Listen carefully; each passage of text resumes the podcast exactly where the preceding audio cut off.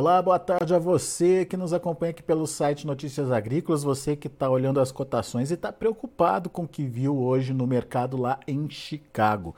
Quedas importantes aí, a soja, por exemplo, perdendo 30 pontos nos principais vencimentos, milho da mesma forma perdendo aí é, 11, 12 pontos e o trigo vai junto aí nessa toada, encerrando com perdas próximas de 30 pontos também. Um dia bastante negativo, portanto, para as commodities, mas que tem a ver com um cenário internacional mais tenso e a gente vai entender por quê. Quem nos ajuda nesse entendimento é Vlamir Brandalize, lá da Brandalize Consulting. Seja bem-vindo, meu caro, muito obrigado por estar aqui com a gente. Hoje, excepcionalmente, Vlamir conversa com a gente por telefone. O que, que aconteceu com o mercado hoje? Por que essa tensão toda aí em cima das commodities, Vlamir? Boa tarde, Alex. Boa tarde a todos. Olha, Alex, hoje foi um efeito manada em todas as commodities, exatamente. O que que, que causou isso?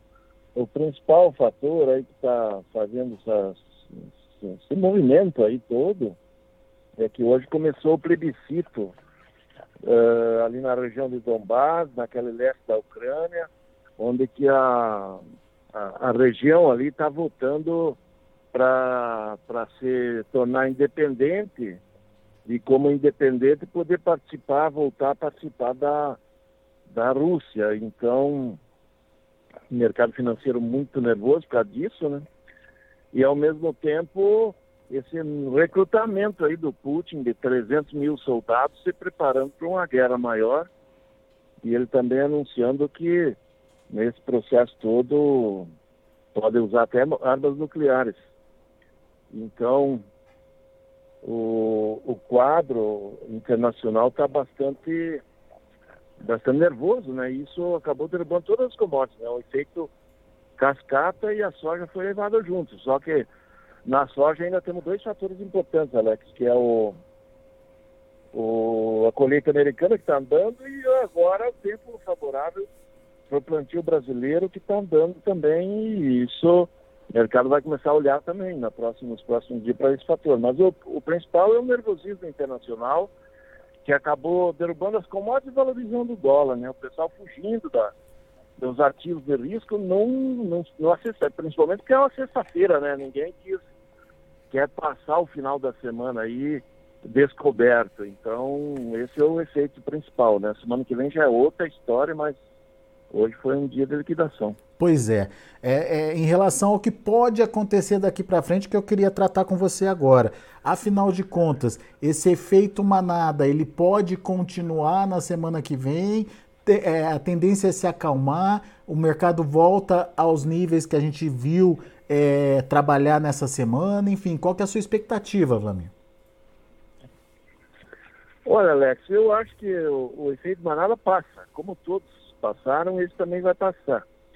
E aí, um fôlego talvez recuperar um pouco sim, mas nós temos que lembrar o produtor que, que ele vai entrar agora num período forte de plantio aqui no Brasil, principalmente na colheita americana, e se ambos tiverem condições boas, esse fator ele vai continuar sendo um fator negativo. Então, parte do que se perdeu talvez não se recupere no curto prazo e nem no médio, justamente em função da, da nova safra que vem pela frente e da colheita americana que vai se definindo. Existe um fator ainda que não está bem, bem certo, que poderia reverter um pouco essa pressão e recuperar mais as cotações, Alex, que é o risco do, do inverno chegar já no começo de, de outubro, ali no, no meio oeste americano. Então, se as temperaturas caírem muito e puder e vierem geadas, aí pode trazer mais perdas americanas. Aí talvez o mercado recuperaria e até voltaria mais perto dos 15 dólares, né, Alex? Mas no momento, essas perdas aí que foram bem grandes, já perdeu os 14,5, né? Ele agora tem esse, a banda vai trabalhar 14, 14,5 e 14,5 já é uma dificuldade de passar em função da condição de plantio e colheita. Né? Pois é, antes, antes essa banda estava trabalhando em que patamar, só para a gente é, é, entender que pressão é, é essa? antes, antes você tinha uma resistência ali no 15 dólares. Hum. Então, antes o 15 dólares era a resistência que a gente tinha indicado, que já teve aqui, vários momentos que chegou no 15 dólares aí nas últimas semanas. E a gente já estava comentando que o 15 dólares aí anteriormente era a posição de fazer de fazer proteção, fazer venda, fixação para garantir que é uma boa cotação futura em dólares. Né? Agora essa resistência caiu para 14,5, então pelo menos meio dólar de baixa nessa, nessa queda. Então, é, esse é o impacto. E o, e o nível que estava trabalhando com conforto segurando 14,5, agora veio para 14 e ainda é bem possível que possa cair abaixo de 14. Na semana que vem ainda tem essa possibilidade, Alex. Eu Quer não, dizer... Não, não, não acho que o 14 vai ser um suporte, ele pode cair ainda abaixo. É um patamar abaixo nas negociações lá em Chicago, então, na sua opinião, Vladimir? É, exatamente. Hoje eu estou vendo o suporte efetivo uh, de Chicago seriam 13,5. Né? Eu acho que o suporte aí para os menos curtos e médios é 13,5. Já não é mais o 14. Muito bem. Vamos então prestar atenção nessa informação. O mercado tinha potencial sim para ir além ou trabalhar ali próximo dos 15 dólares por bushel, mas com essa reviravolta aí, é, com a tensão é, que se acirrou lá na, nessa guerra de Rússia e Ucrânia, isso acabou mudando um pouquinho esse cenário.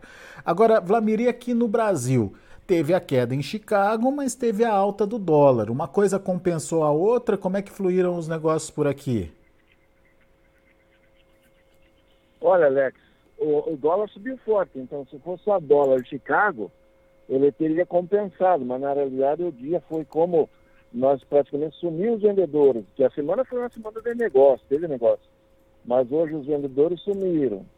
E o comprador também não estava muito ativo, vamos dizer assim, o próprio comprador, ele acabou derrubando os prêmios, aí eu indicativo de prêmio de 180, ontem pagava 200, 205. Então, e essa queda de prêmio e a queda de Chicago acabou fazendo com que as cotações internas caíssem em reais também, mesmo em dia de dólar em alta, o real desvalorizado, né?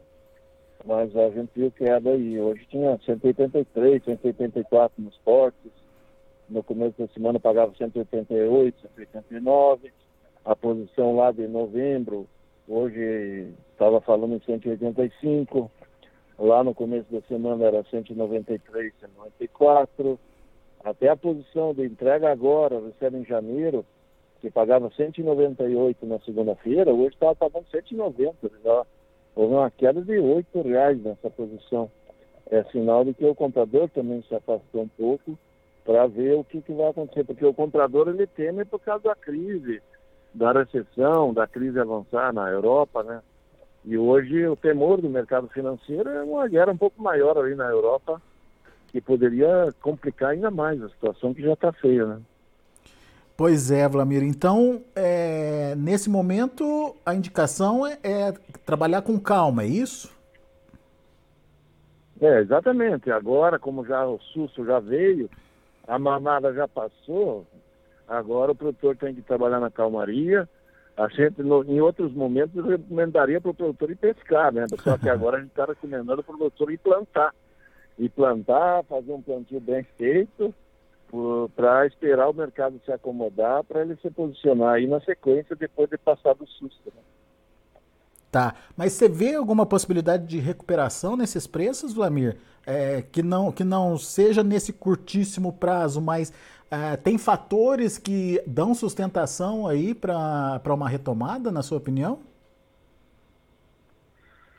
Olha, Alex, se a safra da América do Sul andar muito perto do que está sendo projetado, porque as projeções hoje para a América do Sul, nessa safra que está sendo plantada, é chegar perto de 220 milhões de toneladas. Nessa uhum. última safra a gente colheu menos de 180. Então, seriam quase umas 40 milhões de toneladas a mais. Se o clima andar bem por aqui e caminhar para uma safra recorde, que será recorde nesse caso, e a colheita americana andar por lá sem problema com geada ou nevasca, alguma coisa nessa linha, aí até a metade, dia 20 de outubro, no, nas próximas quatro semanas, depois daí para frente, quatro, cinco semanas para frente, já não tem tanto risco. E daí já vai estar a colheita bem avançada é, o mercado não mostra fôlego não, se não tiver nenhum problema. Ele só vai mostrar um fôlego para recuperar posições se nós tivermos algum problema mais grave. Também não espero que haja uma debandada e continuar a soja caindo constantemente, porque o mercado global de commodities não é só soja. Nós, temos, nós estamos entrando num ano que vai ter muito menos milho do que vai ser consumido. Os Estados Unidos, pelo menos 30 milhões de toneladas de perda em relação à safra passada, no caso do milho. O trigo já vai para o terceiro ano de produção menor que o consumo. Então, esses outros commodities, esses outros produtos, eles acabam criando um colchão contra grandes baixas aí na, na soja. Então, é por isso que não, não espero que a soja vá muito debandar aí, por isso que eu estou apontando nessa faixa no momento de 13 dólares e meio bucho de suporte, que a partir daí também é o nível que o, que o próprio produtor americano já lê que não pode vender, né? Se ele vender abaixo de 13,5, ele não, ele não cobre os custos. Então também tem esse fator aí do, do, do, do vendedor sair do mercado, não é só questão de ter comprador, é vendedor que vai desaparecer, né? Então aí começa o suporte técnico da Bolsa e o suporte do, do, do, sufoco do produtor não cobrir as contas americano, né? E tem... Porque a nossa safra ainda tem muito tempo para acontecer, né? E tem um diferencial esse ano que é, que é a antecipação da venda do produtor americano, né, Vladimir? O produtor americano é, antecipou bastante as vendas esse ano, teoricamente... É, poderia passar mais tranquilo aí, sem uma necessidade de intensificar essas vendas no momento da colheita, né? Do início de colheita, pelo menos, né? É, exatamente. O, o produtor está preparado, né, Alex? Está preparado. Muito bom. Ô Vlamir, então a gente, a gente vai aguardar então a semana que vem. Semana que vem a gente vai entender para onde que esse mercado vai, mas possivelmente é um novo patamar de preço sendo trabalhado lá em Chicago, certo?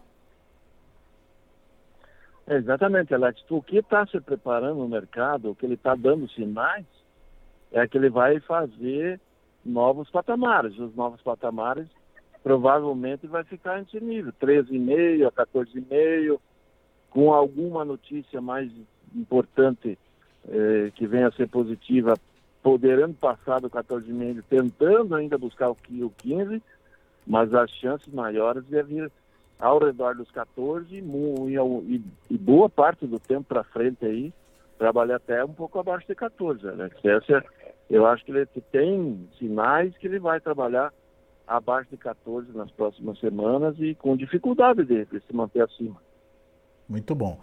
Vamos acompanhar então, Vladimir Brandalize. Por enquanto, muito obrigado. A gente vai voltar a conversar para entender qual foi a dinâmica adotada aí por esse mercado e principalmente é, entender a nova estratégia do produtor brasileiro diante desse cenário que se desenha aí mais negativo um pouquinho do que a gente vinha vendo até agora. Muito obrigado por enquanto. Volto sempre, Vladimir. É isso aí, Alex. O produtor agora tem que se preparar com um plantio adequado, buscar. A recomendação é buscar produzir produtividades altas, é, tentar colher mais de 60 sacas de média por hectare, para ele poder suportar aí um, talvez um mercado um pouco menos valorizado do que foi esse ano, né, Alex? E aí passar aí com esse ano que é um. Nós estamos num ano que o custo é histórico, né? Um custo recorde e as cotações tendem a ser um pouco menores do que foi a média desse ano. Então, o produtor tem que buscar ganhos em cima de produtividade, né? É isso aí. Portanto, bom plantio, plantio bem feito, conta muito nesse processo aí de ganho de produtividade. Vlamir, obrigado, viu, mais uma vez. Tá, João Alex, um bom final de semana a todos e vamos a um bom plantio aí. Um abraço a todos. Valeu, abraço para você. Tá aí Vlamir Brandalize aqui com a gente no Notícias Agrícolas, trazendo as informações do mercado. Essa queda em Chicago tem muito a ver, na análise do Vlamir, com esse, esse acirramento da tensão é, lá na guerra entre Rússia e Ucrânia. É, no entanto, fatores é, secundários aí, como a evolução da colheita lá nos Estados Unidos, o início do plantio aqui no Brasil, também ajudaram a dar um tom mais negativo. Com isso, o Vlamir acredita que o mercado agora, que trabalhava num intervalo de negócios entre 14,5 até um pouco acima dos 15 dólares por bushel, deve baixar um pouquinho esse nível de trabalho, trabalhando aí entre 14 e 14,5, inclusive com possibilidade de perder esses 14 dólares, buscando quem sabe até uns 13,5 na observação aí do Vlamir Brandalize, dependendo obviamente do que acontecer daqui para frente. Vamos ficar atento, portanto, a possibilidade desse novo patamar de preço se estabelecer lá na Bolsa de Chicago, aqui no Brasil da mesma forma. Apesar da compensação do dólar, a falta é, de compradores acabou reduzindo o prêmio, o que acabou pressionando também o preço da soja em real. Vamos aos preços da soja, do milho e do trigo lá na Bolsa de Chicago. Você acompanha comigo. Olha, a soja, como eu disse, perdendo em torno de 30 pontos nos principais vencimentos. Novembro, 14 dólares e 25 centos por bushel. Janeiro, 14 dólares e 31 centos por bushel. Março, 14 dólares e 34 centos por bushel. E o maio, 14 dólares e 37 centos por bushel. Isso é a soja. O milho, dezembro, 6 dólares e 76 centos por bushel, um dia negativo também, caiu 11 pontos e meio. O março, 6,81, a mesma queda de 11,5. O maio, 6 dólares e 82 centos por bushel, perdeu 12 pontos. E o julho, caindo quase 13 pontos, fechando a 6 dólares e 75 centos por bushel. E para finalizar, temos o trigo, que também perdeu ali na casa dos 30 pontos. Dezembro fechou a 8,80, o março 8 dólares e 93 centos por bushel. No caso específico de março, perdas aí de 28 pontos, o maio 9 dólares por bushel, perdeu quase 27 pontos, e o julho perdendo 25 pontos a 8 dólares e 88 centos por bushel.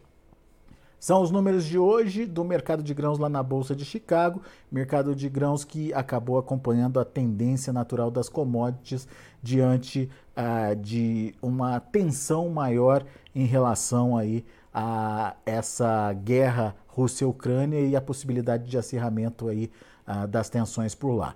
A gente vai ficando por aqui, agradeço muito a sua atenção e a sua audiência. Daqui a pouco a gente volta com mais informações e outros destaques. Continue com a gente. Participe das nossas mídias sociais no Facebook Notícias Agrícolas, no Instagram arroba Notícias Agrícolas e em nosso Twitter arroba Notiagre. E para assistir todos os nossos vídeos, se inscreva no YouTube e na Twitch Notícias Agrícolas Oficial.